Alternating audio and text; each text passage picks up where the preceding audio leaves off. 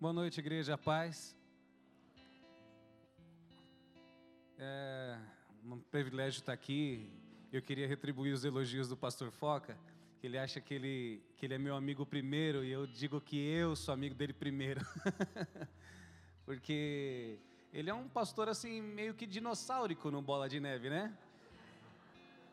Então, então assim, quando, quando a gente quando a gente chegou, quando a gente chegou no Bola, lá na Turiaçu, e começou a ouvir as histórias do apóstolo, que na época era o pastor Rina, e contava das aventuras, ele, o, o, o Foca estava quase em todas as pregações, as aventuras, as, as presepadas, e que isso demonstrava para a gente assim, um círculo de amizade entre os pastores, entre os presbíteros ali, que era apaixonante. Eu, eu queria tanto fazer parte daquilo, eu achava aquilo o máximo, né?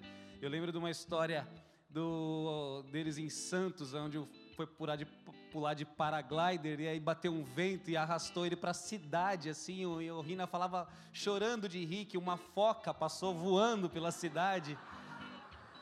Eu achava aquilo o máximo. E um dia Deus né, nos chamou, a gente começou a pastorear. E eu fui um primeiro pastor assim da, da zona leste ali, de, depois do pastor Mohamed. Mas o pastor Mohamed também fazia parte do círculo deles, né, de amizade, de pastores ali. Então eu fiquei completamente sozinho nas comunhões de pastores, nas, nas vezes que a gente estava junto com aquele grupo que já tinha muita intimidade. E quando você está de fora, chegando, você é um novato, você se sente. Você não sabe o que fazer, não sabe onde pôr a mão no bolso. E esse pastor, ele acho que ele nem sabe disso, porque eu acho que ele é carinhoso com todo mundo. E ele era um dos pastores que fazia a gente se sentir à vontade lá e conversava e trazia a gente para perto. Tudo eu sou seu amigo antes, cara. ele me mandou mensagem, falei, ele falou, pastor, é uma honra receber. Eu falei, ah, a honra é minha. Ele falou, não, é minha. Eu falei, não, é minha. que papo gay.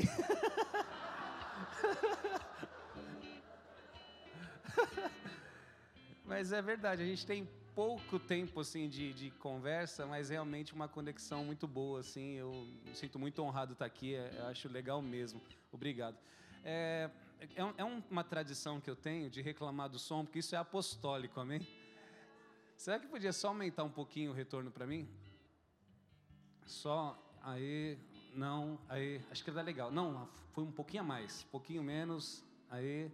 É, é só para eu me sentir à vontade, amém? Tá perfeito, querido. Obrigado, viu? Tem aqui também um casal muito abençoado, que era o Magrão, né? não é mais Magrão, hoje é o Gordão. E a Michele, que eram lá da igreja também. Então, que bênção ver vocês aqui bem, Deus usando a vida de vocês, viu?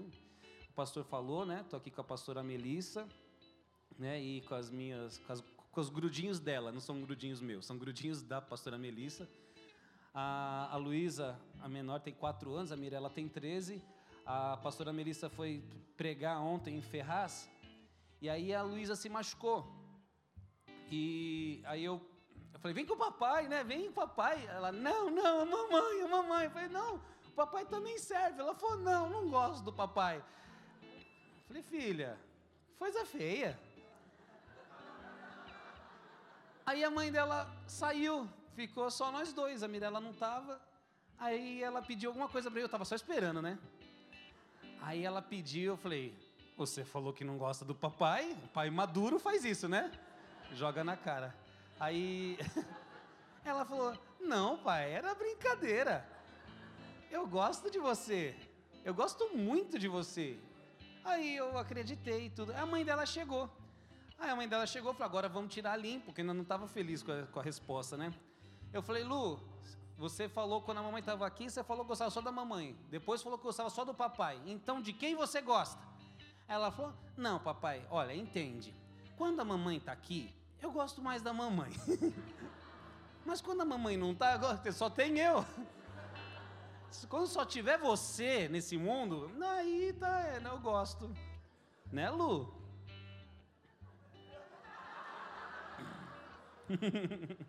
tá escondida, né? Aleluia, glória a Deus. Vamos orar? Pai querido e amado, em nome de Jesus Cristo, Espírito Santo de Deus, eu te agradeço, Pai, pela oportunidade de estar aqui, Senhor, com a tua igreja, Pai, com essa família, Senhor, do Bola de Neve de Mogi.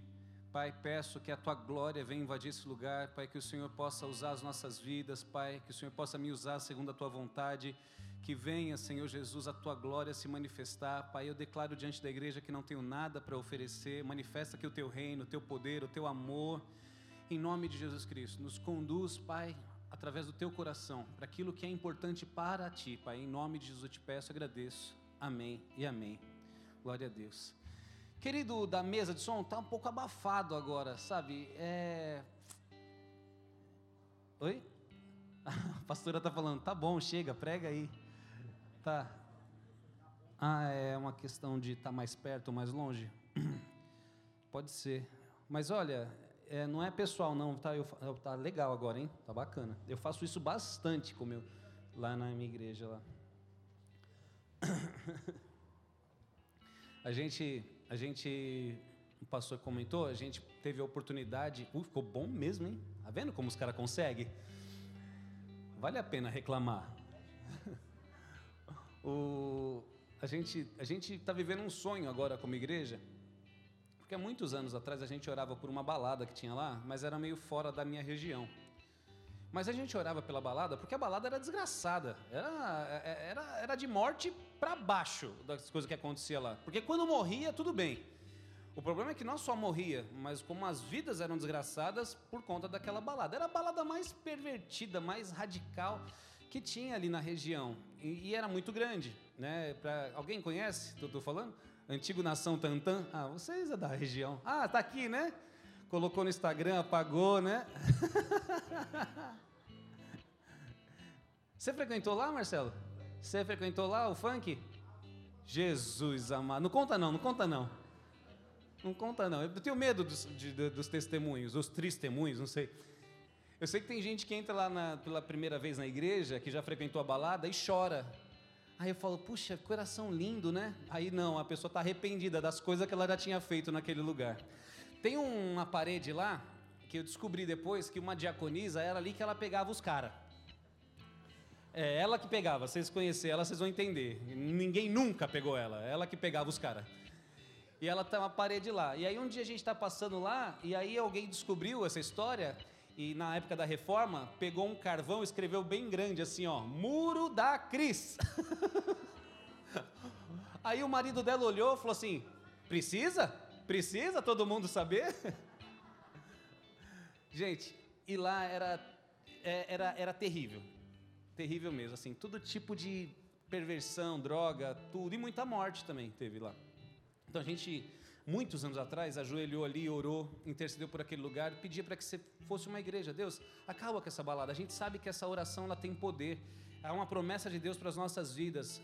Então a gente orava por isso, ajoelhava lá na inocência, não por pretensão. E a gente orou e a balada fechou. Mas mais do que isso, olha só o que aconteceu. Ninguém conhecia o dono, tudo era um mistério. De repente, chega lá na, na igreja uma mulher fala assim: Pastor, é o seguinte, eu sou dona, eu sou a locatária lá da casa de show, tal.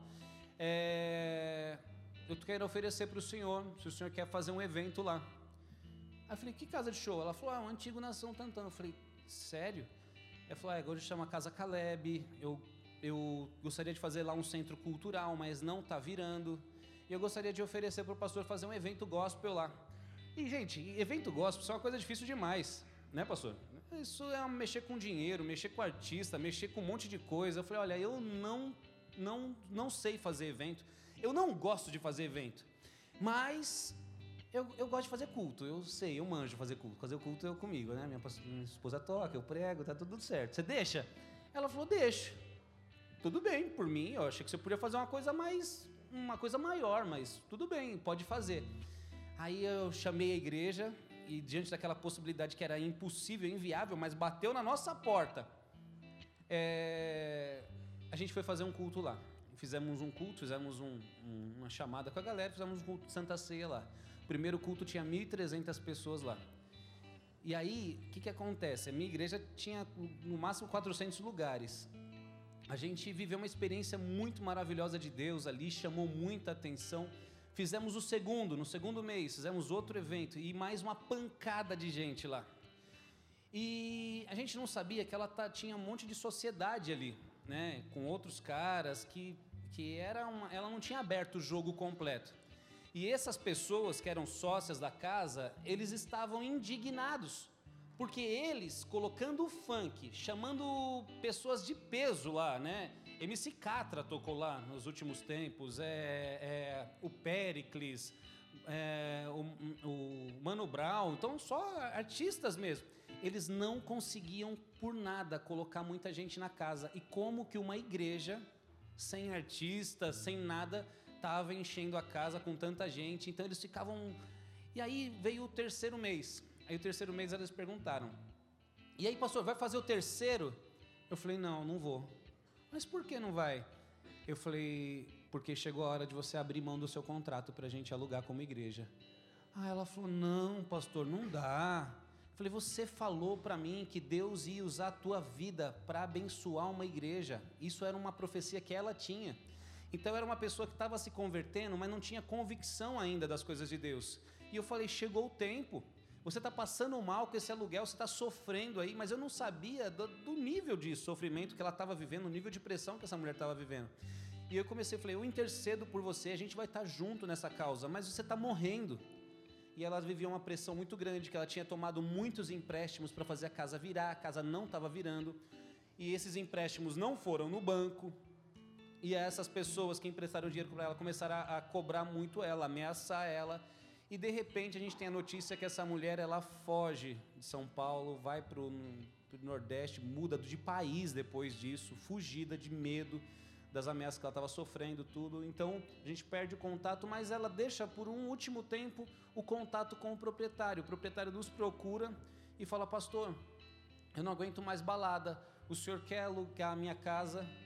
Aí ele veio para conversar ele gostou da bola de neve, ele fez uma pesquisa sobre bola de neve, descobriu a integridade da igreja, tudo, e falou: Quero alugar para o senhor. Me fez condições excelentes, mas por questões ainda de uma batalha espiritual muito grande, a gente não conseguiu alugar aquele ano e perdemos nos 45 do segundo tempo para uma outra casa noturna chamada Vegas Music, que por coincidência era o antigo dono proprietário da igreja Bola de Neve sede.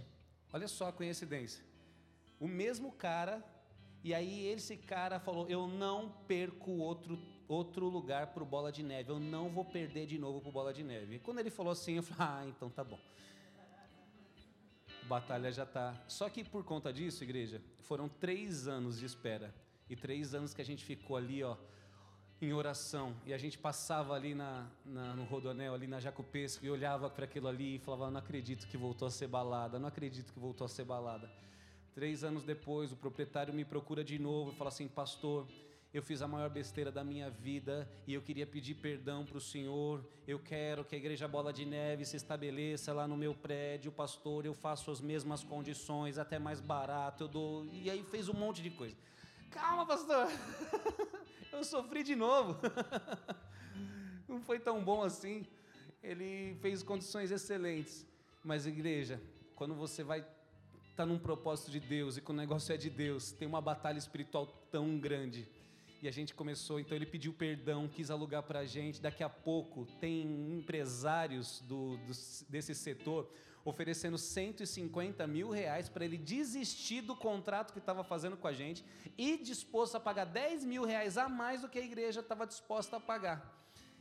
E, e apesar desse homem ter, ter sofrido, ele ter entendido tudo, ele querer, existe uma questão de burocrática espiritual muito grande, uma grande guerra.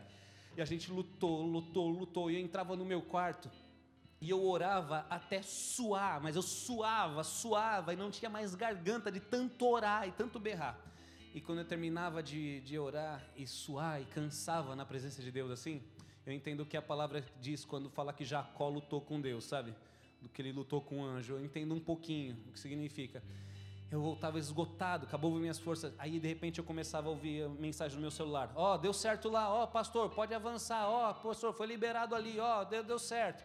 Eu falava, aleluia, glória a Deus. Aí eu comunicava a intercessão da igreja: Pessoal, tá dando certo, estamos indo lá. Olá, pessoal, glória a Deus. Aí todo mundo glorificava Deus, glória a Deus, agora vai e tudo.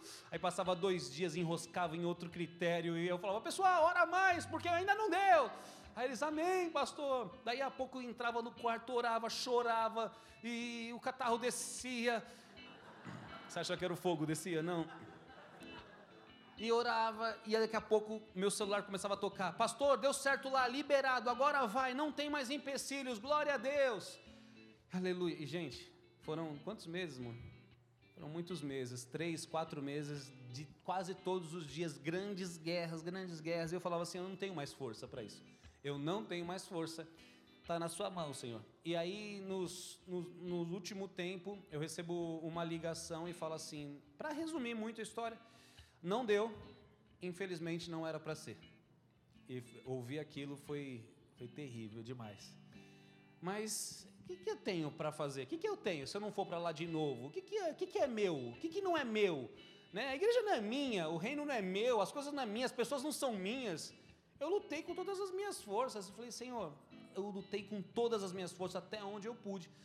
Tu coloco tudo nas tuas mãos, né? E e aí liguei o liguei para o proprietário para me despedir dele. Falei, ó, oh, seu Augusto, o nome dele, um coreano muito legal, muito gente boa, mas é um empresário. Obrigado, Deus abençoe. Alô, pastor? O que está falando, pastor? O que está falando? Parabéns, pastor, o prédio é teu. e aí realmente a gente conseguiu fechar o contrato e para a glória de Deus ali estamos estabelecidos ali. Aleluia.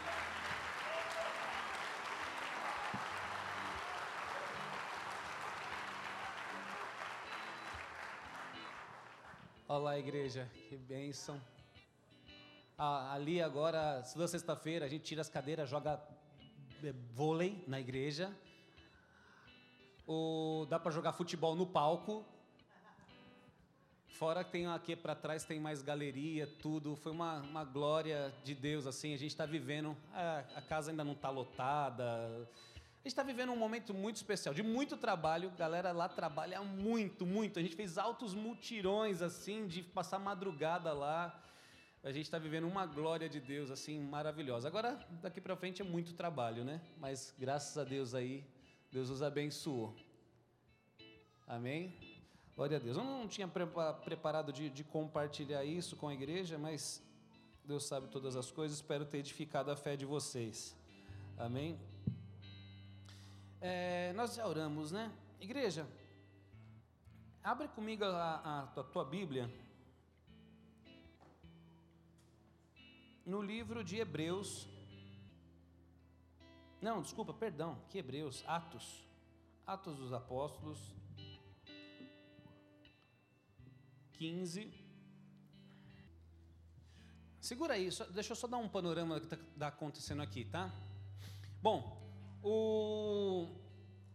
está acontecendo um concílio agora em Jerusalém. Os, os apóstolos estão reunidos e está tendo um problema dentro da igreja.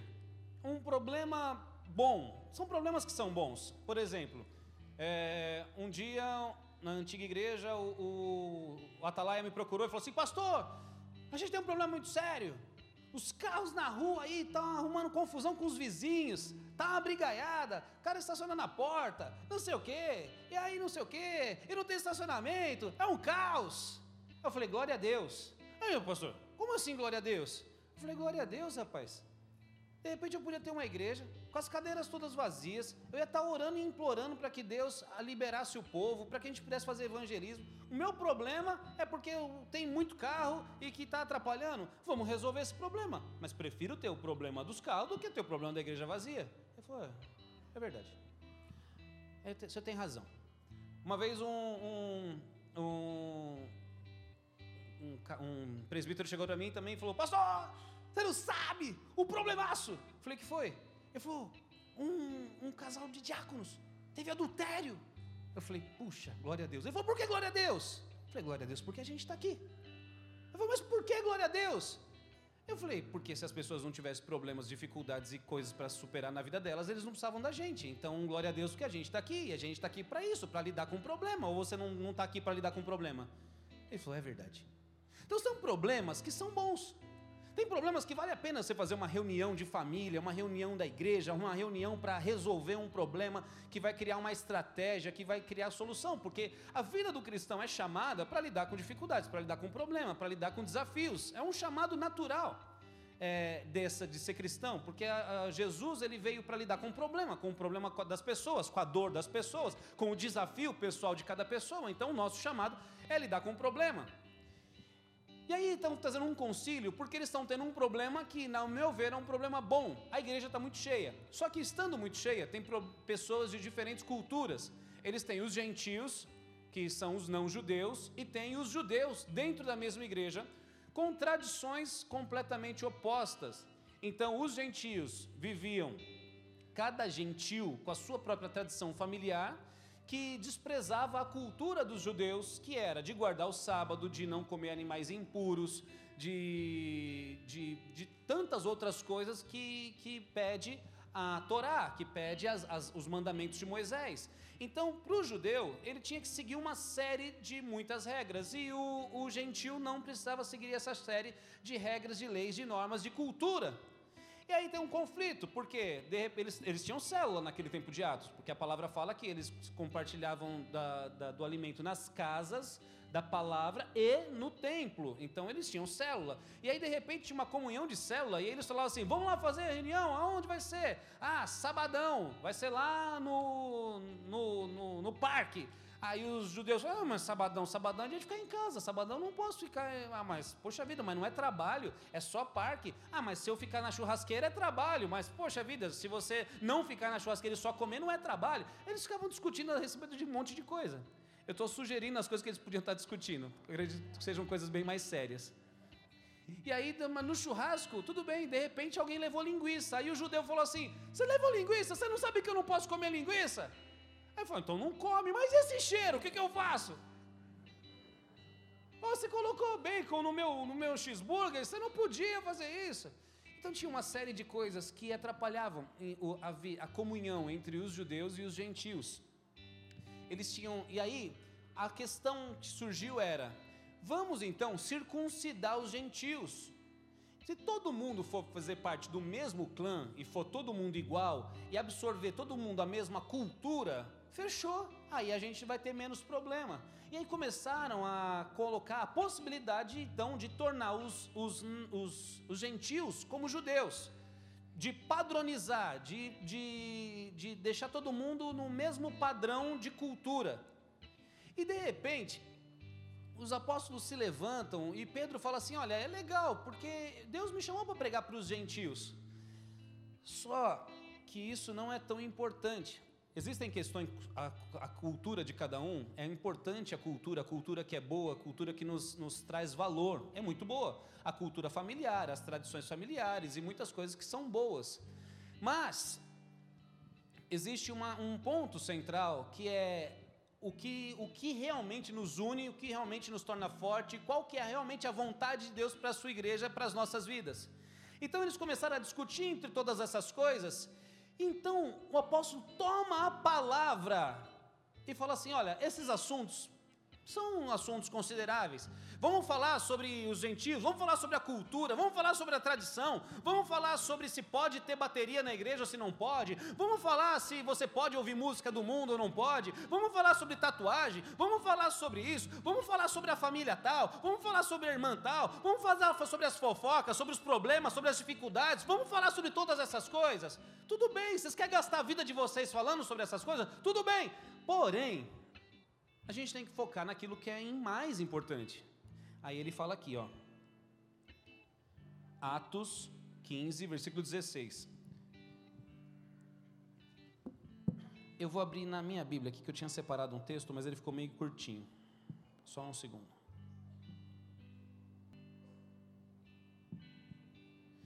Versículo 14. Simão nos expôs como Deus no princípio voltou para os gentios a fim de reunir dentre as nações um povo para o seu nome concordaram com isso as palavras dos profetas, conforme está escrito. Depois disso voltarei e reconstituirei a tenda caída de Davi, e reedificarei as suas ruínas, e restaura, restaurarei, para que o restante dos homens busque o Senhor, todos os gentios, sobre os quais tem sido invocado o meu nome, diz o Senhor que fez essas coisas, conhecidas desde os tempos antigos Portanto, julgo que não devemos pôr dificuldades aos gentios que estão se convertendo a Deus. Pelo contrário, devemos escrever a eles, dizendo-lhes que se abstenham da comida contaminada pelos ídolos, da imoralidade sexual, da carne de animais estrangulados e do sangue, pois desde os tempos antigos Moisés é pregado em todas as cidades, sendo lido nas sinagogas e todos os sábados. Até aí. Então você vê a explicação aqui, para não ficar confuso? Eles estão discutindo a respeito de todos os gentios que estão se convertendo, dessa dificuldade de cultura que está entre eles dentro da igreja, que é difícil conviver com pessoas de cultura tão diferente. E aí então os apóstolos tomam a palavra e falam assim: tudo bem, esses assuntos são importantes, a gente pode ver eles depois, mas existe um assunto mais importante que é a vontade de Deus, isso na profecia do profeta Amós que a vontade de Deus é restaurar o tabernáculo caído de Davi, não colocando dificuldade àqueles que se convertem, não colocando dificuldade nos gentios, mas para que todos os homens possam ter a liberdade de buscar a Deus e se tornar um povo com Ele. Então, resumindo, para de se, de se distrair com tantas coisas, como igreja, como povo de Deus, nas necessidades pessoais e familiares, existe uma uma e importante assunto para Deus. Existe um importante assunto para Deus, que é restaurar o tabernáculo caído de Davi. Então, dentro da igreja, dentro das nossas vidas, nas questões familiares, questões profissionais, tudo, a gente pode se distrair com um monte de assunto. E assuntos, às vezes, que são importantes, que parecem ser relevantes, mas que no fundo, no fundo, são grandes distrações. Então, como vamos fazer? De, de quem está fazendo? Quem vai liderar? Quem é a pessoa? Quem está sendo ungido? Como vai ser? Como não vai ser? É um monte de questionamento. É um monte de questionamento. Esse monte de questionamento muitas vezes são válidos. Só que se o cristão ele não tem um foco muito bem definido ele perde o objetivo que Deus tem para a vida dele, ele perde o alvo, ele perde o foco, ele perde os sonhos, o projeto e as promessas de Deus para a vida dele, porque ele se desgastou com assuntos menores. Então, ali, os apóstolos, tomados por Deus, eles falaram para o povo: ei, existe uma responsabilidade muito maior em tudo isso, que é a restauração do tabernáculo caído de Davi. Agora, o que diz a, palavra, o que, que é esse. Olha, vamos ver Amós falando. O que, que você mexeu aí? Não, voltou. Fez nada? Amós 9, versículo 11. Naquele dia, levantarei a tenda caída de Davi, consertarei o que estiver quebrado, restaurarei as suas ruínas, e eu a reerguerei, para que seja como era no passado, para que o meu povo conquiste o remanescente de Edom e todas as nações que me pertencem, declara o Senhor. Porque realizará essas coisas, dias virão, declara o Senhor, em que a ceifa continuará até o tempo de arar, e o pisar das suas uvas até o tempo de semear. Vinho novo gotejará dos montes e fluirá a todas as colinas. Trarei de volta a Israel, o meu povo exilado. Eles reconstruirão as cidades em ruína e nelas viverão.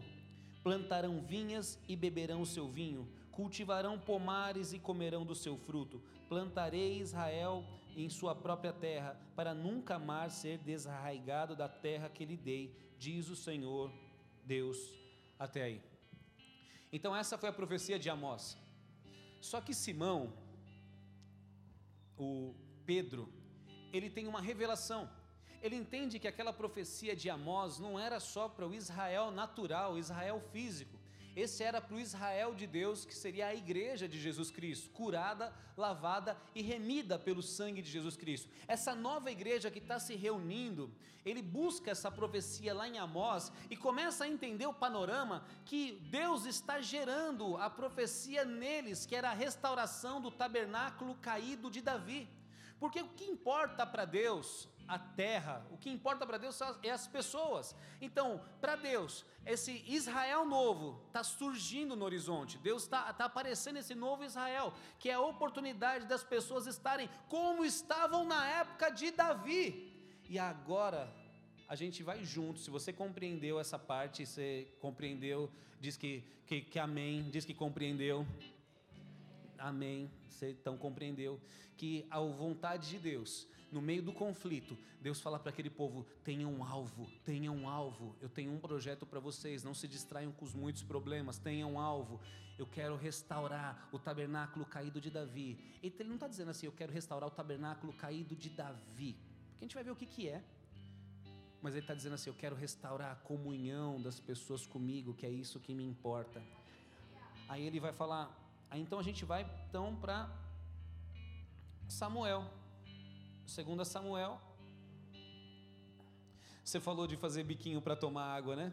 Uma vez eu fui pregar lá no Tatuapé e eles, para me agradar, me deram uma água de coco com canudinho. E eu falei, eu rejeito essa água de coco canudinho. Eles falam, por quê? Eu falei, imagina, Deus me usa aqui com autoridade, eu bato na prancha, eu profetizo, eu cuspo como um profeta de Deus. Daqui a pouco eu paro e faço um biquinho. não dá, não combina para lá, né, no maior fogo, daqui a pouco a garganta seca. Peraí um pouquinho. Segunda Samuel 6.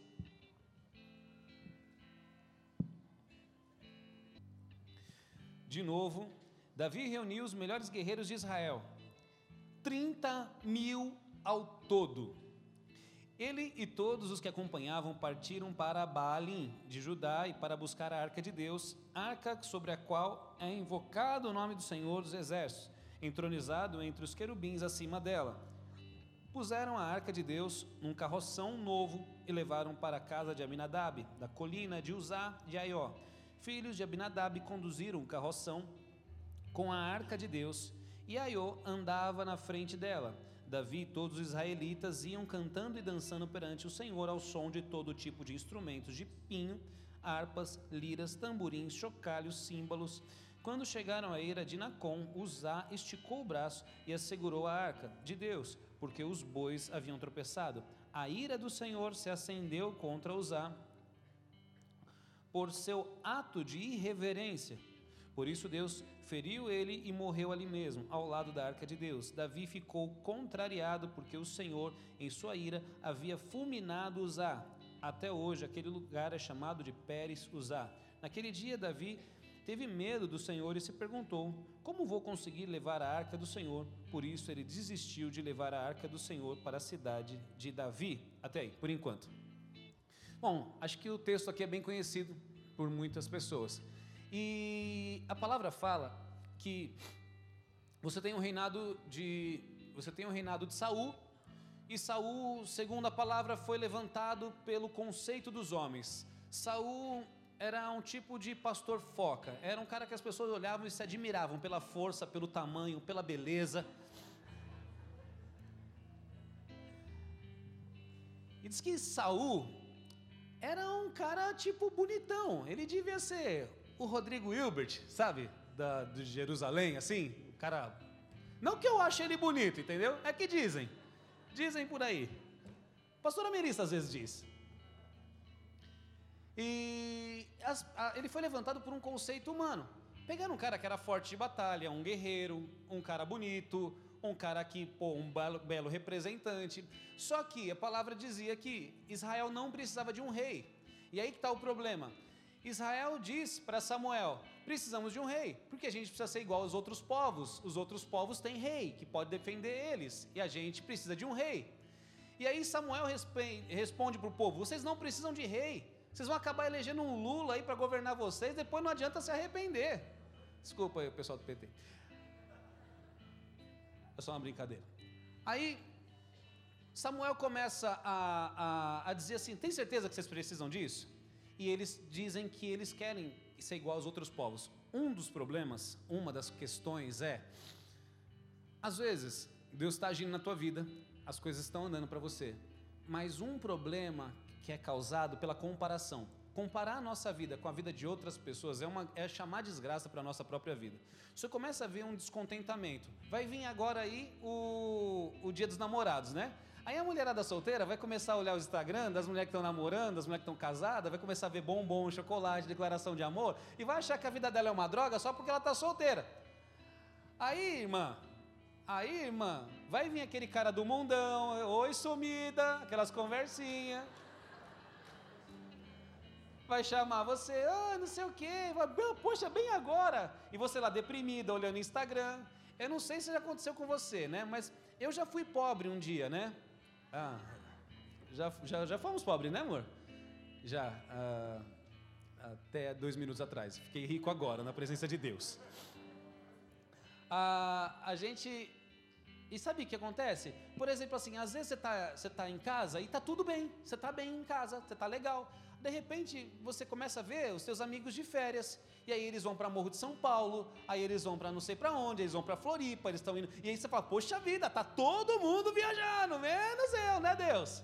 Poxa vida, assim que o Senhor me ama, tá todo mundo. A gente fala todo mundo, né? Todo mundo tá viajando. Parece que tá sozinho na cidade. Não tem ninguém mais. Tô sozinho, todo mundo. Todo mundo viajou, todo mundo aí, só eu tô aqui e começa a ver essas comparações e automaticamente começa a existir a, a, a, a tristeza porque puxa vida, né? Eu não estou vivendo tudo isso que as pessoas estão vivendo. Bom, e Israel começou com essa comparação, essa comparação desleal, essa comparação porque eles tinham Deus para cuidar da vida deles.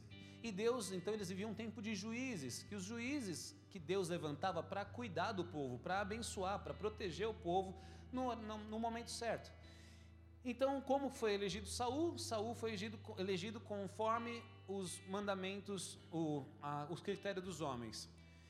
E, é, segundo a palavra, ele foi ungido com um cântaro de vidro, como uma representando mesmo uma, uma unção humana. Saul, ele, ele por um tempo, ele é um bom rei, depois ele se corrompe ele é um, depois disso ele se torna um cara bêbado, vingativo, é, é, ciumento do seu trono. O trono subiu a cabeça dele. O Israel começa a sofrer agora com isso. Mas Deus já está preparando uma saída. E muito antes disso, Deus já está ungindo Davi, já para um socorro de Israel, como um menino segundo o coração de Deus, preparado para aquilo quando Davi, Saul percebe que Davi então vai ser ungido, ele começa a perseguir Davi. Você talvez conheça a história, aquela perseguição. Nunca vai dar em nada isso, porque aquilo que é de Deus para a vida de Davi não vai se apagar. Davi continua na presença de Deus, ele não tenta ajudar Deus, ele espera a hora certa. E depois de muitos anos ele é erguido para o trono. Quando Davi entra é, pra, e começa a governar, ele pega Israel numa bagunça. Ele pega Israel numa bagunça espiritual, porque o rei tinha se corrompido. Não tinha uma adoração decente. Olha só o que Saul fazia. Vamos para a batalha! Vamos! Vamos detonar! Ia! Tomava um pau! Plá, plá, plá, plá, plá! Eita, por que estamos tomando um pau? Está apanhando, estamos morrendo, o que vai acontecer? Eita, a arca da aliança! Chama a arca da aliança! Aí os soldados correm, vão pegar a arca da aliança, traz a arca da aliança, porque os caras estão tomando pau na batalha lá e vamos ver se levando a arca da aliança as coisas melhoram. Aí leva a arca da aliança, aí leva a arca da aliança e continua apanhando.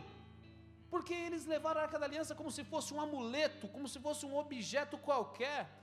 Deus não se agrada daquilo, Deus não está com eles, eles continuam apanhando. Eles fazem isso na segunda batalha, fazem isso na terceira batalha. Uma hora eles perdem a arca da aliança. Olha, olha, olha a mentalidade de Saul. Saul ele é uma espécie de, de, de, de religioso que vai buscar Deus apenas quando está em aflito. Então existe muita gente, a gente às vezes age, age dessa forma buscando a Deus apenas na hora da aflição. Não que seja errado buscar a Deus na hora da aflição, mas não tem uma história com Deus, não sabe nem se relacionar. Eu tenho certeza que na hora da aflição, a palavra fala para a gente clamar a Ele na hora da aflição, na hora da angústia. Mas uma pessoa que não tem o mínimo de intimidade com Deus, ele se ajoelha diante de Deus, não sabe nem o que dizer. Então trata a Deus como se fosse um amuleto. Pega a Deus, eu vou na igreja, faz uma oração por mim. Ele não está nem entendendo que antes disso existe uma questão de relacionamento. É diferente de uma pessoa que se ajoelha, se arrepende dos seus pecados, pede a graça, a misericórdia, o amor de Deus num relacionamento, falando com Deus. Uma pessoa que se ajoelha, que pede para Deus, que fala com Deus, que clama a Deus, está trazendo a presença de Deus. Diferente de uma pessoa que quer ganhar um passe. Diferente de uma pessoa que quer um amuleto, diferente da pessoa que vai na igreja apenas para passar, para suportar uma dificuldade. Tem muitas mulheres que vão para a igreja, na minha igreja aqui não tem isso, é, que vão para a igreja pra, porque ela, ela, o marido dela é um marido ruim, é um cara bêbado, é um, sei lá, aí ela vai para a igreja. Aí o cara se converte, o cara começa a ficar legalzão, o cara começa a ir para a igreja, ela começa a ir para a igreja de novo? Mas vai para a igreja de novo? Não, mas por que você vai fazer na igreja? Porque na verdade ela não queria a conversão do seu esposo, ela só queria um marido melhor. Ela não queria a conversão. Um negócio de se converter, de se consagrar à sua vida, não, não. Ela só queria um marido melhor. Então não, não faz mais Deus do que eu pedi. Eu só queria que meu marido melhorasse. O negócio de salvação está com nada. Então é, é uma pessoa que quer um Deus como um amuleto. E Saul fazia isso. Deus era apenas um amuleto. A arca é perdida. Eles perdem a arca. Quando? Só que isso tudo doía no coração de Davi, porque a palavra fala que Davi era um adorador, ele amava a Deus. Ele se comportou de acordo com a vontade de Deus o tempo todo, ele não tentou nem ajudar Deus para subir no trono, esperou o tempo certo. Agora, Davi, então, ele, ele, ele, ele chega a ser rei.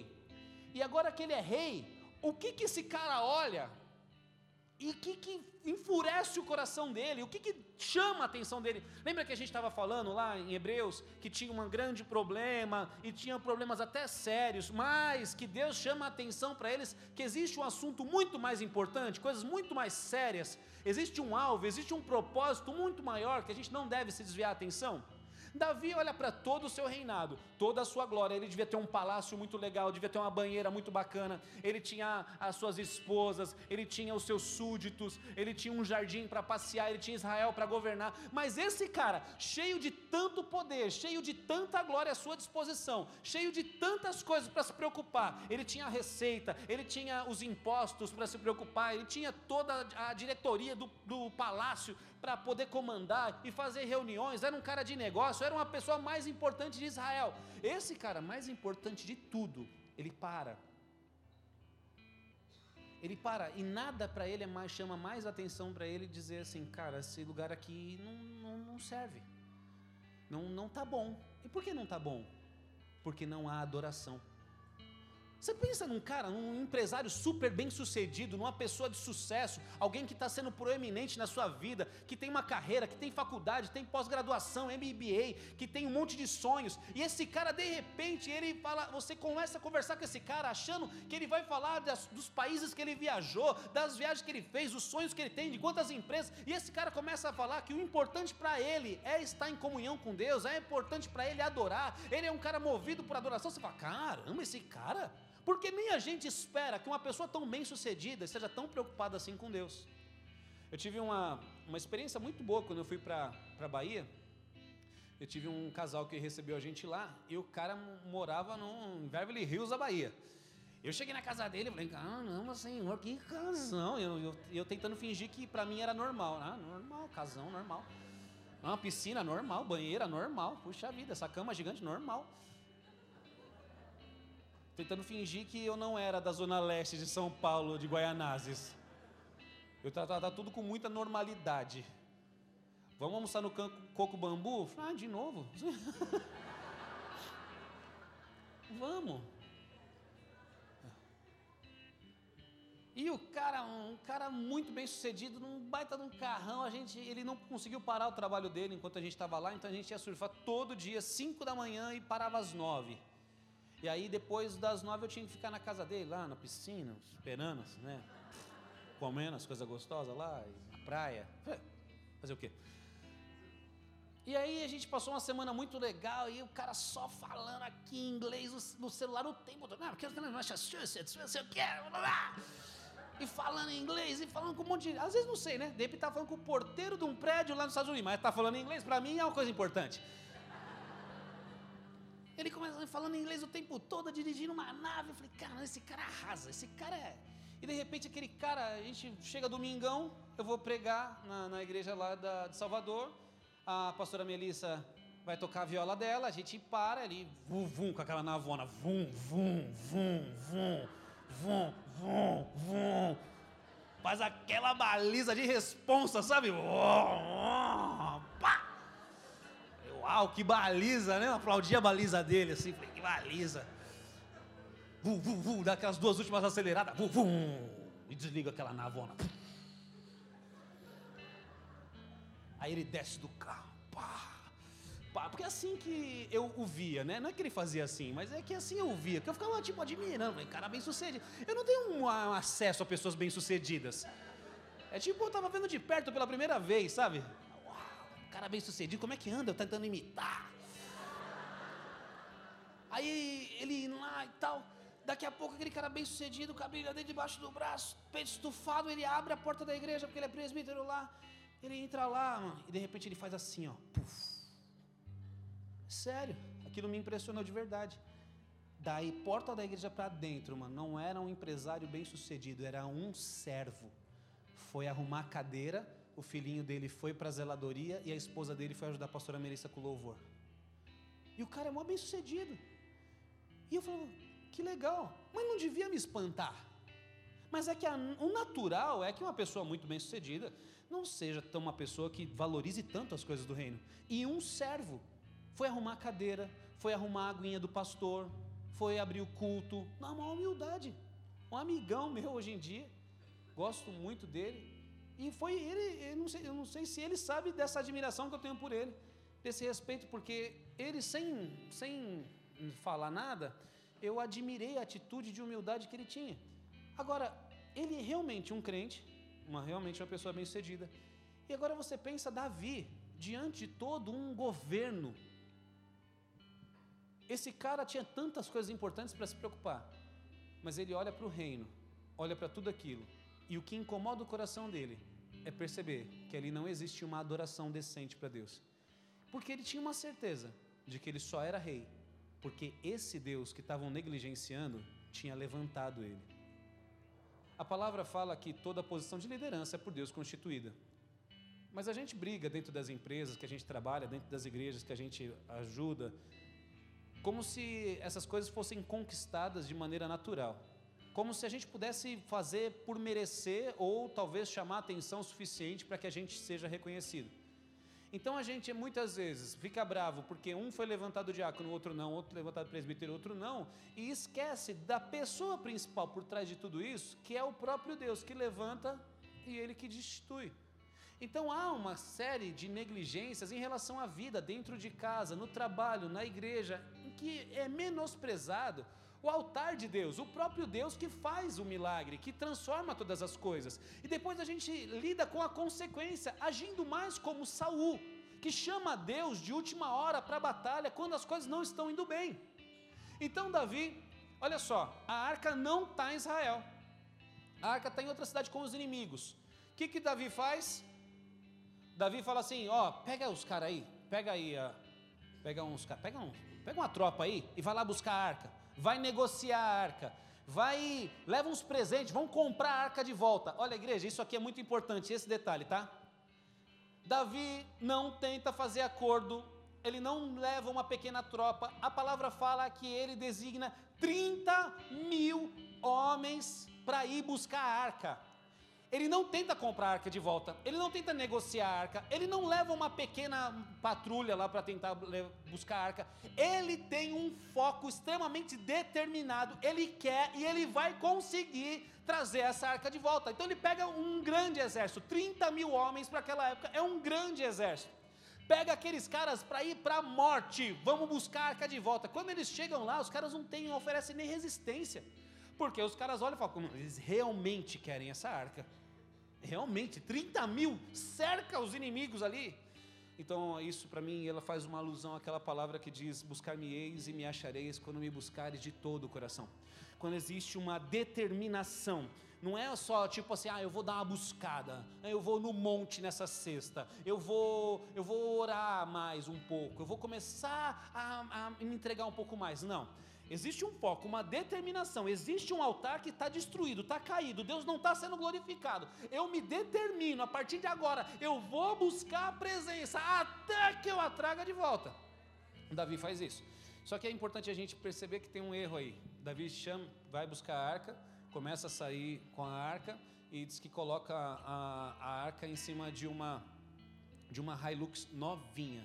Né, eu acho que é uma Hilux porque a palavra fala que é um carroção zero quilômetro.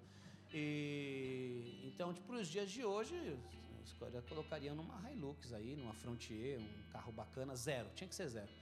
Eu não sei por que tinha que ser zero. Mas por que, que as molas estavam boas? Mas existe um engano aí. Porque quando eles começam a trazer essa arca, a palavra fala que Davi estava felizão. É um adorador. É um adorador. Olha, imagina a alegria. Eu estou restaurando o altar. Era tudo o que eu queria. Meu sonho era restaurar o altar. Manda buscar. E aí os caras fazendo aquela grande festa e trazendo a arca, você sabe da história, estou ilustrando aqui, mas você sabe da história. Começaram a trazer a arca da aliança, aquela grande festa, Davi dançando tudo. De repente, ah, os bois tropeçam, a, a arca dá aquela tombada, Uzá vai tentar ajudar e para a arca não cair. E a arca não cai, mas Uzá morre. E eu fico pensando, né? O que, que Deus preferia? Deus deixasse cair? Eu acho que preferia que deixasse cair, sim. A arca da aliança toda de ouro, contendo lá os elementos, né? O pão da proposição, o cajado e, e aqueles elementos ali, toda de ouro. Será que Deus preferia que ela caísse? Eu, eu tenho certeza que Deus prefere que caia. Davi tinha errado, porque apesar do coração dele, sabe, isso tem a ver com boa intenção. Todo mundo acha que boa intenção já é o suficiente. Às vezes, uma ministração, tem um casal se divorciando, tudo, e, e a, eu já vi muito isso, às vezes até de pastor. Ah, mas e a misericórdia de Deus? Falei, não, Deus é misericordioso, Deus perdoa o pecado, Deus perdoa a, a, o adultério, Deus perdoa, mas assim, a pessoa continuar no erro, a palavra fala que Deus odeia o divórcio. A gente não tem nada que a gente possa fazer para Deus odiar menos o divórcio. Ah, mas se a gente explicar, não tem. Ou que nem, por exemplo, uma mentira boa. Né? Todo mundo aqui já percebeu alguém que fala uma mentira para o bem. Não, mas se eu não mentisse, eu ia prejudicar ele. Prejudica, meu irmão, mas fala a verdade. Não existe essa de mentir para o bem. Não existe essa de tentar consertar aquilo que não tem conserto. A gente não, tá, não é chamado para isso. A gente é chamado para a verdade. Doa quem doer. Sofra o que tiver que sofrer.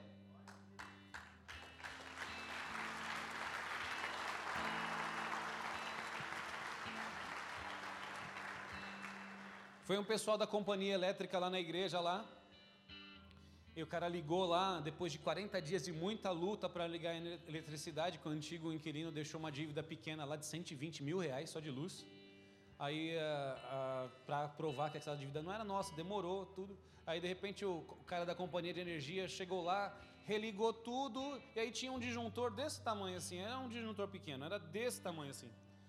Aí ele falou: Ah, pastor, só que é o seguinte, viu? Eu não posso ligar esse disjuntor, isso é muito perigoso.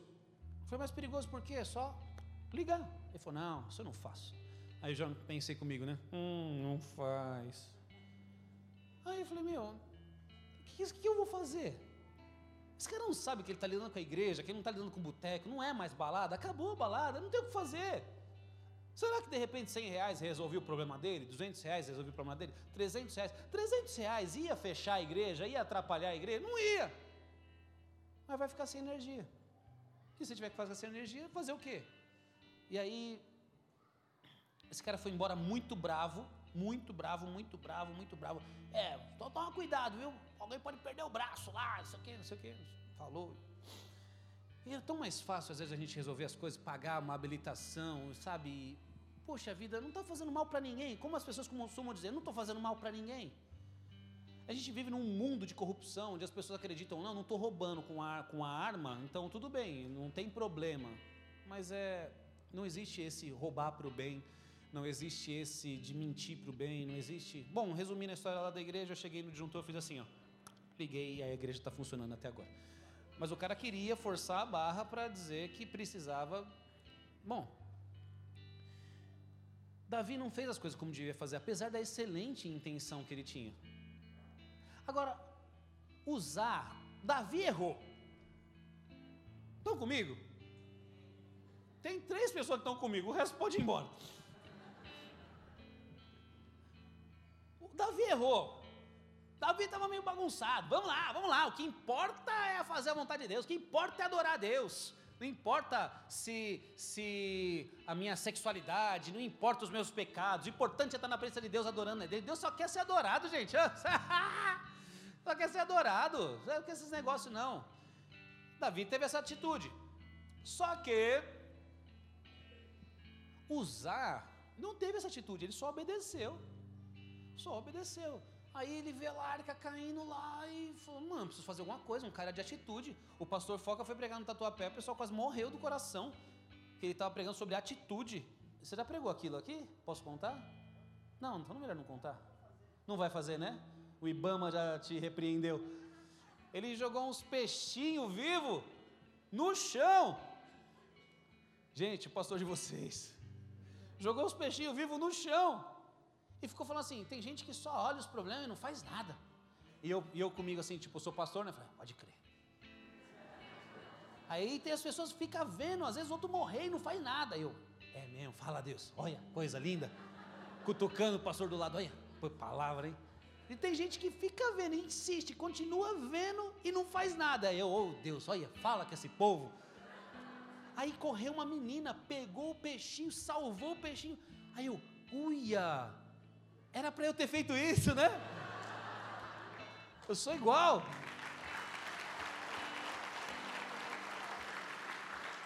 Tá vendo? Eles iam gostar. Devia ter pregado aqui. E eu fiquei pensando, olha só, né? Foi, foi eu, eu, sou assim, né? E, e, e, falando sobre atitude.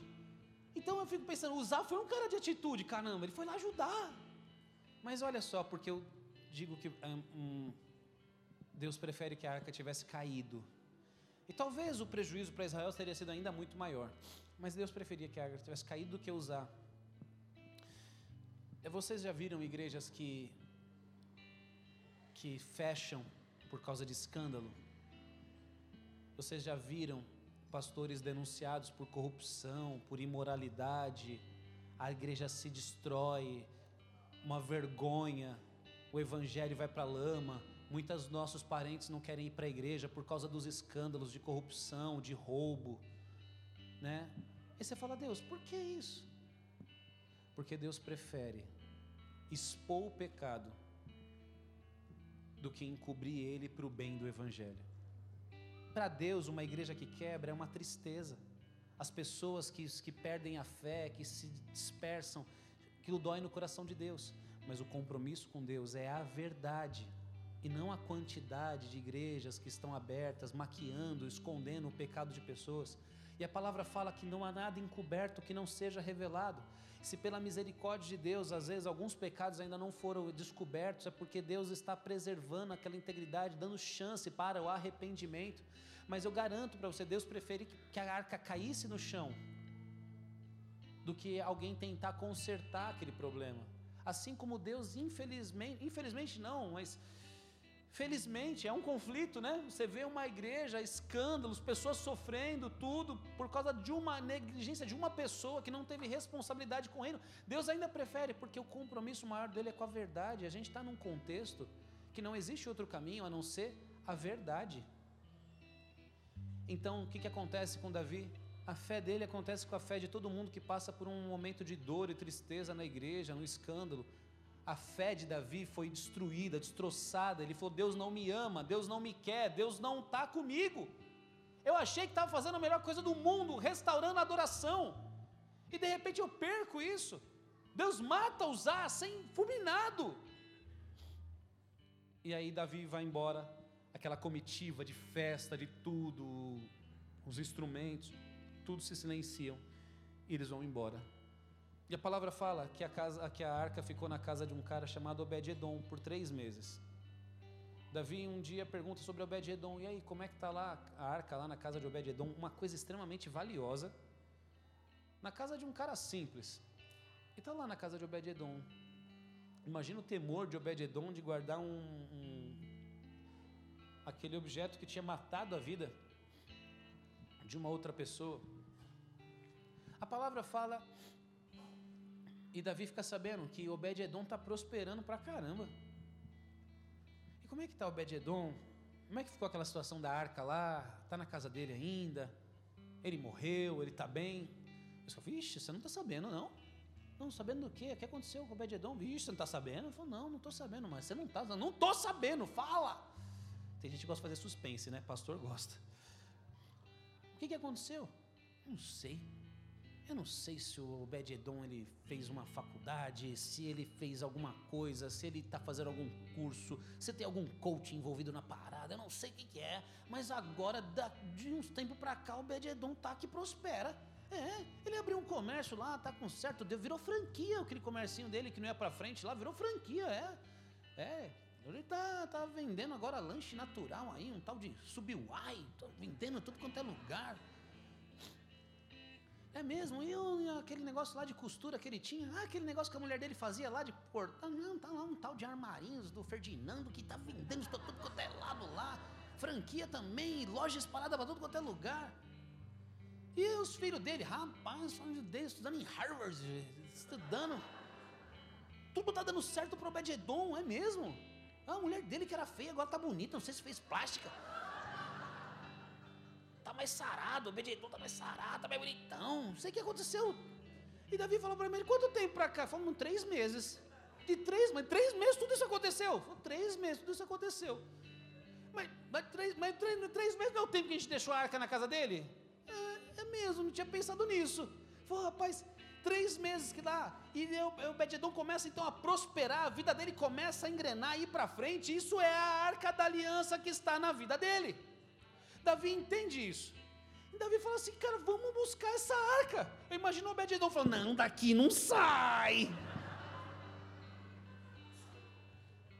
Imagina vocês vieram, trouxeram na minha casa. Vocês não queriam, deixaram na minha casa. Eu comecei a dar certo, agora vocês querem. E Davi falou: Não, filho, aqui é rei, tira a mão daí, que eu vou levar essa arca. A Obed-Edom falou: Tudo bem. E a palavra conta, cara, uma coisa extraordinária que eu acho lindo. É que Obed-Edom ele não se desgrudou mais da arca, da arca. Ele foi se tornar tesoureiro no palácio para ficar perto da arca. Depois que a vida dele foi transformada pela presença de Deus, ele falou: O que, que eu vou fazer da minha vida agora? Eu vou voltar com os meus negócios, para as minhas coisinhas, sem a presença de Deus. Eu quero a presença de Deus o resto da vida. Então ele se desloca junto com a arca. E Davi leva a arca. Só que como Davi leva a arca? Agora Davi vai estudar e perceber que existe um jeito certo de levar a arca. Existe uma reverência, existe uma santidade, existe uma, uma preocupação toda. Então agora eles começam a cada seis passos, um, dois, três, quatro, cinco, seis passos, eles sacrificam muitos bois, muitos bois, muitos animais e adoram a Deus em uma grande festa. E a palavra fala que a arca então começou a andar de seis em seis passos, com muito sacrifício, com muita adoração, com muito comprometimento, e Davi começou a explodir na alegria, na adoração. E quanto mais a arca se aproximava, mais Davi então celebrava, celebrava, celebrava, celebrava, a ponto da esposa dele olhar para ele e falava assim: Você é um vadio. Você é um moleque vadio, dançando para se aparecer. E quando a palavra fala isso, é, que ele é um vadio, ele, de, a, ele amaldiçoa a própria esposa e ela se torna estéreo. Sabe por quê? Eu vou compartilhar algo que eu ouvi do profeta Kevin, ele vai estar aqui vou me adiantar a ele, eu sei que ele vai falar outras coisas. Mas o profeta Kevin uma vez falou para a gente assim: bola de neve, toma cuidado, porque Deus chamou vocês para serem adoradores extravagantes e não adoradores sofisticados. O sofisticado é o contrário do extravagante. O sofisticado é bonito, tem qualidade, tem efeitos especiais. Você assiste aquilo, você fica maravilhado com a qualidade do som, com o acorde, com as notas, com a voz. É cada vez mais bonito. Mas isso é sofisticado. Bola de neve, Deus chamou vocês para serem como Davi, serem extravagantes. E... Aleluia.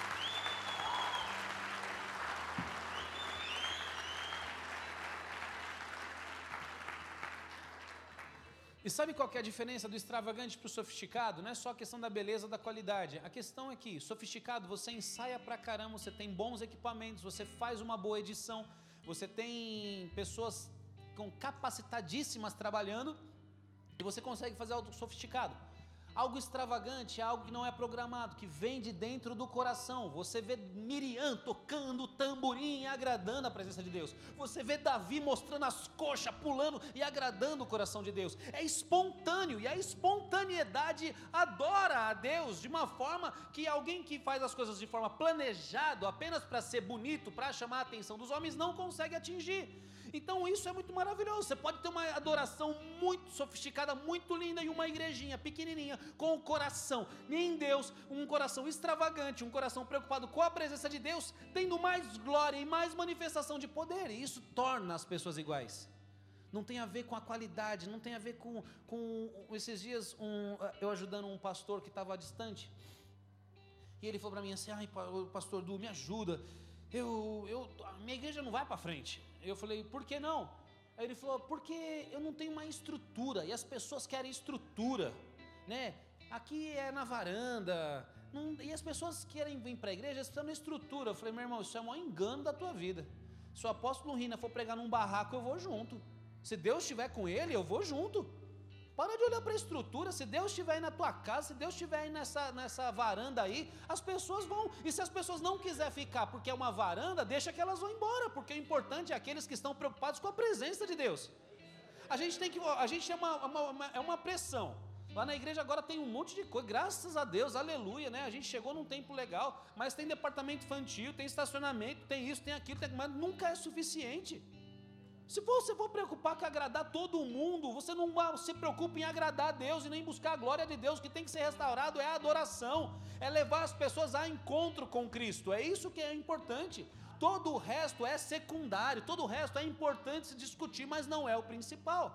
Agora deixa eu falar algo sobre Obed-Edom que eu preciso falar. A gente está na era da informação, a era do YouTube, a era dos coaching, a era dos facilitadores, a era dos MBA, a era das pessoas qualificadas, a era de se ajudar. Meu, eu tava, tava fui fazer um serviço esses dias, tava trabalhando e aí eu tava trabalhando lá e tinha um pedreiro lá. Aí o, o conversando com o pedreiro lá e batendo um papo com ele, tá, não sei o que, seu Zé, pá, eu não lembro se era seu Zé, mas seu Zé, né, desculpa, eu sei que seu Zé, né? Geralmente nome de pedreiro. É, e seu Zé, pai, como é que tá as coisas tal? Ele falou, não, estamos trabalhando aí e tal. Falei, e ele é um, um, pedreiro assim de qualidade mesmo. E falou, pô, que legal, e os negócios, como é que tá as coisas tal? E ele, não, estou trabalhando bastante e tal. E falou, glória a Deus. Ele falou, você é um servo de Deus? Falou, sou um servo de Deus, Deus está me abençoando aí e tal, não sei o quê. Ele falou, não, eu nem estou mais querendo trabalhar tanto assim, porque agora eu estou investindo. Eu falei, uau! Seu Zé, seu, seu é um investidor. Não, eu tenho, eu tenho meus títulos, eu faço os meus investimentos, eu tenho carteiras de investimento. Eu falei, seu Zé, o senhor tem carteiras de investimento? Me conta mais sobre isso, né? É, eu invisto nos bitcoins. Eu falei, é mesmo? Eu invisto nos bitcoins e tal, nos investimentos. E começou a me dar uma aula de investimento. E eu falei, caramba, seu Zé, tipo, meu, o senhor não está fichando aí não para trabalhar com o senhor, né? Se de repente me dá uma aula, me ensinar. Eu falei, caramba, olha só a era da informação, cara. É o pedreiro. Mas ele é pedreiro porque ele não teve tempo na sua juventude de se capacitar e fazer outras coisas mais incríveis, mas pela era da informação agora ele é um investidor, ele investe em criptomoeda ou em qualquer outra coisa que ele queira investir, eu não sei. Mas ele é um investidor. Agora na era da informação, da capacitação, dos livros digitais e todas as coisas, existe uma onda agora, tá? Existe uma onda agora vindo que é a, a era da, do aperfeiçoamento pessoal, do crescimento pessoal. Isso é bom, isso é bom. Seria bom se todo mundo buscasse crescimento pessoal. É bom que as pessoas cresçam, é bom que as pessoas amadureçam, é bom que as pessoas se tornem cada vez mais capazes, eficientes. É bom. Mas essa onda está dizendo que para você, se você não levantar cedo, se você não for super, se você não tiver, se você não for dedicado, se você não não tiver for super disciplinado, e aí é uma onda que é como se fosse uma religião ou uma igreja, que tudo depende de si mesmo. depende da sua força de trabalho, da sua força de vontade, depende do seu agir, depende das suas atitudes, que quem não tem atitude é um fracassado, que quem não, não pensa desse jeito, ele é um zero à esquerda, que ele vai ficar para trás. Eu vou dizer, o aperfeiçoamento pessoal, ele é bom. Glória a Deus por isso. Mas eu estou dizendo, está vindo uma onda que está dizendo que tudo depende de si mesmo, depende do ser humano. E essas pessoas geralmente eles glorificam muito a Deus. Seja grato por Deus. Existe uma outra corrente que diz assim: é, a Deus não se pede nada, a Deus se agradece pela saúde, o resto é com a gente. Legal, mas pensa só. Será que Obed-Edom era um cara super capacitado? Será que Obed-Edom ele tinha MBA, fez faculdade, um monte de coisa? Será que Obed-Edom, ele acordava cedo, ele era super disciplinado, ele ia para academia cincão, malhava, depois voltava, ele ia para os empreendimentos dele, depois ele voltava como um super marido de sucesso, cuidava da sua casa, da sua esposa, e era um super pai para os seus filhos, cuidava dos seus filhos super bem, ensinava inglês para os filhos. Será que ele, ele era esse super? Porque estão pregando, essa onda está pregando sobre super pessoas, que não diz a, com a realidade da maioria. Se você não acompanha essa onda, você é um fracassado, você é um coitado. A grande questão é, Crescimento é bom, estudar é bom, todas as coisas é boa. Mas melhor do que isso, foi a presença de Deus na vida de Obed-Edom que superou todo tipo de obstáculo. Ele podia ser gago, ele podia ser fraco na questão comercial, ele podia ser um cara que não era muito habilidoso com as pessoas, ele podia ser um cara que tinha um monte de dificuldade na mente, ele podia ser um cara limitado nos seus pensamentos. Aí qual que era o segredo do sucesso de Obed-edom? A palavra não fala, porque sabe o que? A Bíblia tira da gente a questão do nosso poder, do nosso eu, de quanto bom a gente é, e a palavra fala que Deus usa os fracos para confundir os fortes, Ele usa os tolos para confundir os sábios, porque a glória de Deus está em se manifestar na fraqueza do homem. Então Obed-Edom não foi levado ao crescimento porque ele era muito fera. Obed-Edom foi levado ao crescimento porque ele estava na presença de Deus. É importante falar sobre isso nesses dias.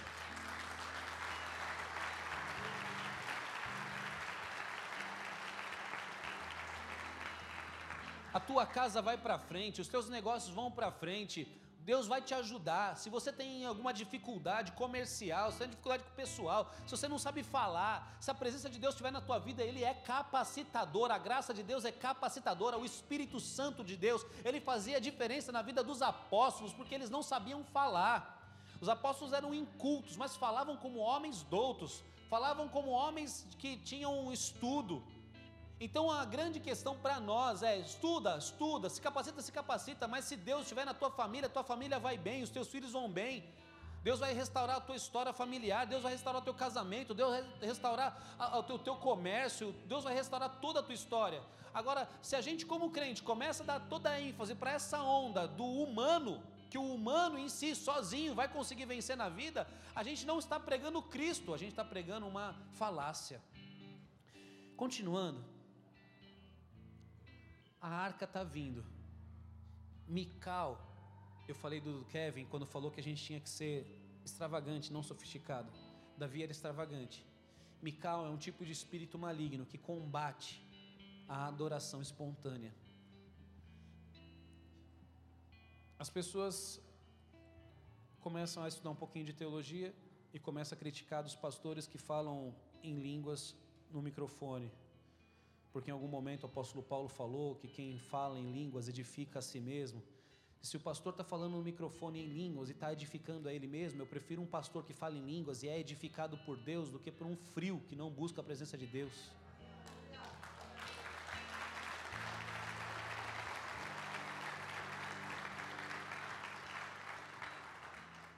As pessoas reclamam às vezes do som alto, do tal horário que acaba o culto, e, e eu vou te falar, a insatisfação, eu já, eu já pesquisei bastante sobre isso. A insatisfação da igreja, às vezes, três pessoas fazem parecer que o grupo, que o corpo está insatisfeito. Porque eles agem assim: estão me dizendo, estão falando, estão comentando, as pessoas estão dizendo, porque geralmente os inflamados são são covardes para dizer assim: ó, eu não estou gostando do que está acontecendo. Então ele arruma, ele, isso é uma técnica de persuasão. Ele arruma então uma, um grupo de pessoas e para se comunicar ele diz assim: estão dizendo, estavam falando que isso não é legal, isso não é bom. Olha lá, eu, eu, eu, as pessoas foram embora do culto. Mas aí, três pessoas, quatro pessoas fazem parecer que o corpo inteiro está insatisfeito. E o que, que acontece?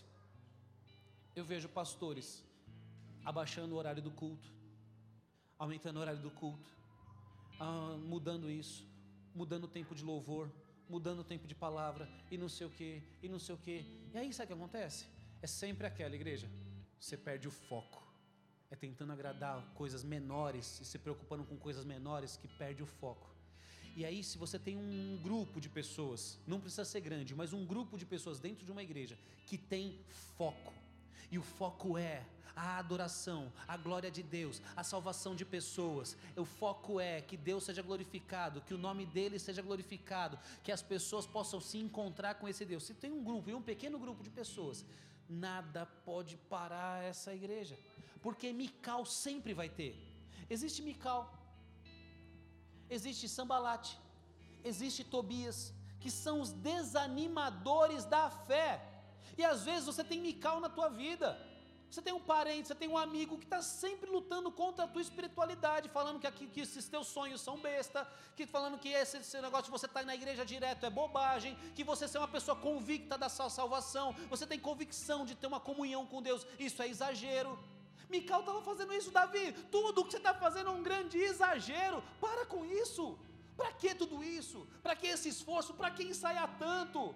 Ai, não precisa ensaiar tanto. Ai, Deus recebe. Ensaia, meu irmão. Quando eu estava falando sobre a adoração é, é, sofisticada, não estava falando contra ser bom naquilo que se faz. Mas o primeiro, principal é o coração. Ensaia, seja bom. O ministro de louvor, quando estiver aqui na, ministrando, dá o seu coração e a sua vida para que as pessoas sejam tocadas pelo Espírito Santo de Deus, seja num domingo de manhã, seja numa quinta-feira, seja qualquer dia o, quando você estiver na sua célula e você estiver ministrando a palavra, ministra de todo o seu coração, desejando que cada pessoa seja transformado, curado ali. Faz as coisas de todo o coração. A palavra fala assim: tudo aquilo que vier às tuas mãos, fazei de todas as suas forças.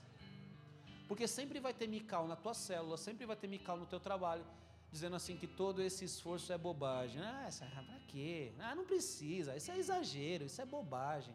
Sabe por quê? Vamos lá para o finalmente. Davi então chega com a arca. A arca chega. Davi constrói um tabernáculo. Davi constrói um tabernáculo. E agora, isso nunca aconteceu em Israel, tá? Davi não, Deus não pediu isso para Davi. É espontâneo. É espontâneo, não, Deus não pediu isso, não tem na lei. Davi constrói um tabernáculo e coloca ali turnos de adoração de sacerdotes que ficam louvando a Deus, que ficam acendendo incenso 24 horas, e as pessoas entram ali para adorar. E aí quando sai um turno, vem outro turno, sai um turno, vem outro turno e começa a adorar, adorar, adorar, adorar, adorar. Sabe o que acontece, igreja? 40 anos do tabernáculo de Davi 40 anos de unidade entre as tribos de Israel. 40 anos de prosperidade absoluta em Israel. 40 anos de paz que os inimigos não conseguem atacar Israel. 40 anos que Israel planta e Israel colhe com fartura. Enquanto o tabernáculo de Davi de adoração esteve presente, a fumaça da adoração subiu, Israel foi proeminente, Israel foi bem-sucedido, Israel era um lugar seguro, Israel era um lugar maravilhoso de se viver. É por isso que tantas coisas nesse mundo lutam contra a restauração do tabernáculo de Davi nas nossas vidas a restauração da adoração que vai transformar a nossa história, que vai transformar a nossa vida, da adoração sincera, da vida com Deus, não só de buscar a presença na hora que precisa, mas de ter prioridades corretas na nossa vida, de ser uma pessoa bem-sucedida, mas Deus sendo o centro de tudo, de ser uma pessoa que tem muitos sonhos e muitas vontades e muitos desejos, mas Deus sendo aquilo que é principal e mais importante. Ah, Deus conduz a paz, a segurança segurança, a prosperidade e a bênção. Olha só, para fechar de verdade. Hebreus 11, versículo 6 assim: Sem fé é impossível agradar a Deus, pois quem dele se aproxima precisa crer que ele existe e que recompensa aqueles que o buscam. Amém? Duas palavras importantes aqui nesse versículo. Sem fé é impossível agradar a Deus, porque ele se aproxima Aquele que se aproxima precisa crer que ele existe e que recompensa. A palavra recompensa aqui, eu vou dar uma de pastor Daniel Lopes. A palavra recompensa aqui, do grego, significa mistaposta docia. Não sei mais ou menos essa tradução. Mistapoda docia, sei. Mais ou menos isso. Se tiver algum grego aí que me perdoe. É a junção de duas palavras, mistos e abodidomine, que significa misto significa salário, remuneração, e apodidomine significa entregar e dar de volta.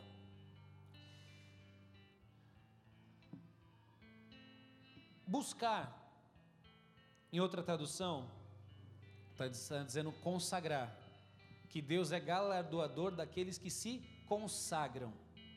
Lembra que eu falei lá do, do cara lá da Bahia, lá? Que apesar de ser um cara bem sucedido, era um cara que obviamente tinha uma comunhão muito boa com Deus. Consagrar, ser uma pessoa consagrada, não tem a ver com a questão sacerdotal. Porque a palavra fala que no Novo Testamento todos nós somos chamados a ser um povo, um povo e todos sacerdotes de Deus, uma nação de sacerdotes, todo mundo foi chamado por, por Cristo para ser um sacerdote. Então, consagrar, se consagrar a Deus, é um, é um, um chamado para todos. E isso não é algo complicado. Mas quando você consagra o teu dia, o teu coração e a tua vida como Deus sendo a prioridade de todas as coisas, você é secundário de si mesmo. O que importa é o reino e a vontade de Deus. Você é alguém consagrado a Deus. E que Deus é galardoador, aqui na tradução da palavra, que Deus é pagador de salário àquele que se consagra. Então a palavra não está dizendo que Deus é abençoador daqueles que buscam um pouco, sabe? Como se Deus fosse o Silvio Santos com o dinheirinho. Olá, foi no meu programa, deu sorte, pegou. Aí, ó, Silvio Santos é um abençoador, ele está jogando dinheirinho, alguns pegaram. Aí vem um monte de gente no culto, então Deus soltou algumas bênçãos, alguns pegaram pela fé. E não é isso. O que vai separar a nossa vida da, da vida de qualquer outra pessoa é o que está falando lá em Malaquias. Que há diferença daquele que serve e aquele que não serve a Deus. Que é, nós vamos ver essa diferença. E a diferença está, está na consagração na restauração do tabernáculo caído de Davi nas nossas vidas, você se torna alguém consagrado a Deus, e Deus é pagador de salário, ou Deus vai me pagar um salário agora? Pagador de salário significa bênção constante, suprimento constante, é um convênio de Deus. Mas aí as pessoas não entendem por que estou passando por isso, estou passando por aquilo. A questão não é em estar tá em vir, em participar, no amuleto no passe que eu recebo, na bênção que eu ganho de vez em quando. A questão está na consagração, está na restauração da adoração, está na, na restauração do tabernáculo caído de Davi, sem criar empecilhos para ninguém. Todos podem se chegar perto de Deus e o adorá-lo de todo o coração. Buscar-me-eis e me achareis, quando me buscares de todo o coração. E nessa restauração, a paz, a suprimento e a tudo que Israel viveu na presença de Deus. Amém? Feche os seus olhos. Feche os seus olhos, coloque o seu coração no Senhor. Coloque o teu coração no Senhor. Eu quero falar com você que nos visita pela primeira, segunda ou terceira vez, está começando a visitar a igreja. O chamado o chamado de Deus para a tua vida não é frequentar a igreja. O chamado de Deus para a tua vida não é você ser um crente, você ser um evangélico. O chamado de Deus para a tua vida é você ter comunhão com Ele, sem empecilhos. Que o mundo não te divida dessa presença de Deus, que você não coloque empecilhos, que você possa reconhecer Deus como Senhor da tua vida e entregar o teu coração para Ele, não como alguém que busca quando está caindo de um avião desesperado, ou como as pessoas dizem, né, empurra um ateu de um prédio para ver se ele não vai clamar. Deus não vai fazer isso com você. Deus não vai fazer terrorismo com você para que você o busque, para que você o ame. Deus está te chamando, te chamando com muito amor. E Ele entregou Jesus Cristo para que essa restauração pudesse acontecer. Foi quando Jesus Cristo morreu que todos nós nos tornamos dignos de estar na presença de Deus. E se essa palavra falou com você, se essa palavra falou com você, o Espírito Santo de Deus te trouxe aqui, é porque Ele quer o teu coração. O teu coração é o lugar que precisa ser restaurado restaurado da adoração, restaurado no amor, restaurado no poder de Deus. Deus quer transformar a tua história, a tua vida. Ele quer estar com você diariamente, todos os dias, morar dentro de você. Ele não quer vir te socorrer no dia da angústia, ele quer estar com você todos os dias. Mas se você clamar a Deus, se nessa noite você quiser ser restaurado por Deus, Ele vai restaurar a tua vida, a tua história. Ele vai estar com você, na tua família, todos os dias.